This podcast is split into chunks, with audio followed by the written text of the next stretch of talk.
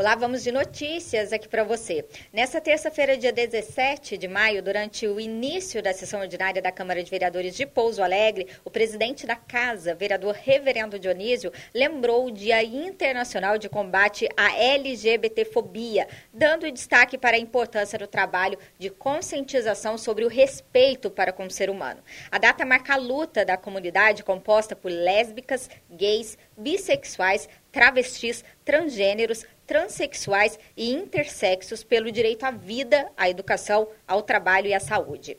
Há 30 anos, em 17 de maio de 1990, a Organização Mundial da Saúde retirou a homossexualidade da lista de distúrbios mentais da classificação internacional de doenças. A decisão reconheceu que orientação afetivo-sexual não pode ser considerada doença, por se tratar de traço da personalidade do indivíduo.